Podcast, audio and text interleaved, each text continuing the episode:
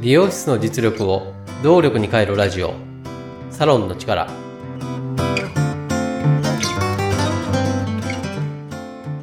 経営業務パートナー中尾康人です。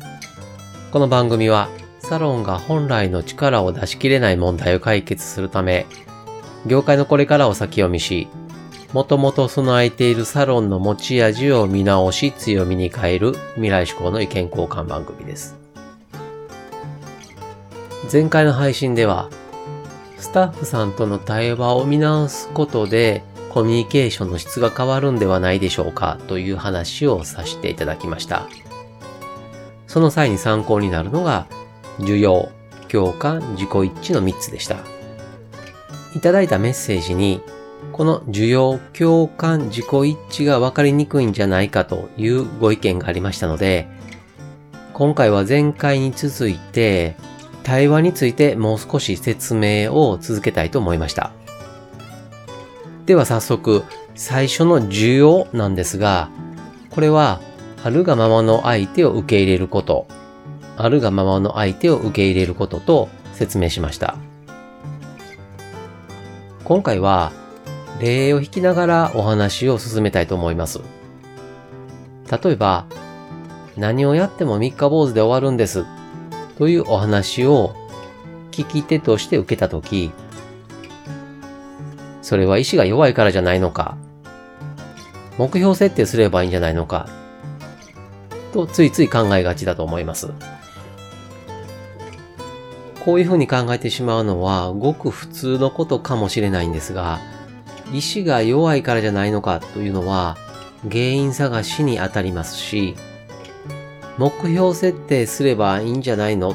というのは解決策にあたります。そもそもどんな価値観や考え方を持っている人なんだろうかと考える姿勢になること、それを需要と言います。肯定的関心と言いますが、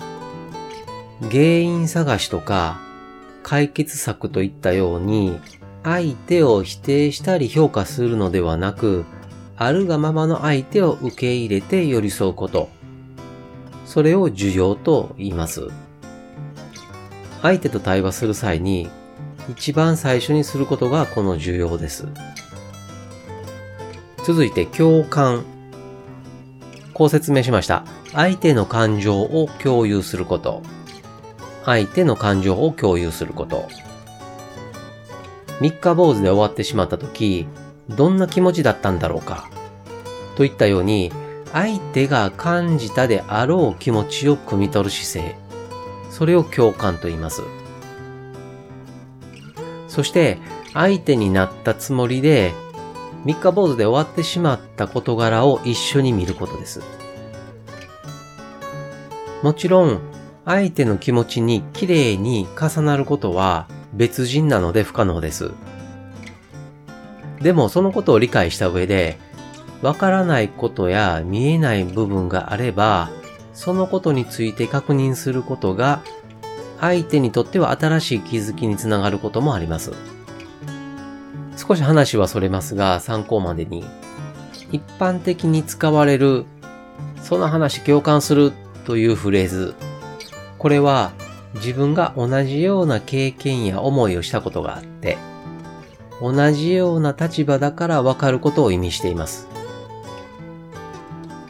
でもそれは共感ではなく同感と言います。共感力っていう言葉はありますが、同感力っていう言葉はありません。つまり、共感できるのは能力ではないかと思っています。最後に自己一致です。相手に自分をそのまま重ねること。相手に自分をそのまま重ねることと説明しました。ここでは三日坊主で終わってしまう相手に自分を重ねてこれから先の絵を一緒に見に行く姿勢と言えます。相手が持っている感情とか考え方、価値観を自分のものとして相手と一緒に考えること。これを自己一致と言います。話して聞き手として別の存在になるのではなく、同じ存在になろうとすることです。もはや聞き手というより、相手の中に存在するもう一人になることです。ここまで、需要共感自己一致について説明を続けさせてもらいました。この需要共感自己一致の考え方は、カール・ロジャースという方が提唱したもので、私自身がカウンセリングやコーチングを学んだ際に初めて知りました。これを知ったとき、そこまで相手に寄り添うものなのかという印象を持ったんですが、少しずつできるようになるにつれて対話の質が高まっていく感覚を覚えました。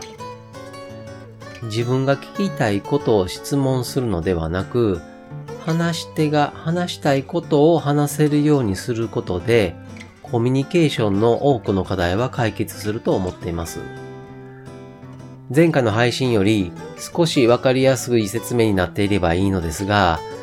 また皆さんからのメッセージをいただければ嬉しいです。加えて、皆さんの体験談や解決策などもメッセージいただければ嬉しいです。メッセージは LINE 公式アカウントから受け付けています。LINEID は、アットマーク 902tinkw アットマーク 902tinkw または番組ホームページ、各話のエピソード説明文の中にも URL を記載しています。サロンの力で配信している同じ内容を文章でも読みたいという方にはノートで公開しています。ノートの URL も番組ホームページまたはエピソード説明文の中に記載しています。今回もサロンの力、最後までお聞きいただきありがとうございました。経営業務パートナー中尾康人でした。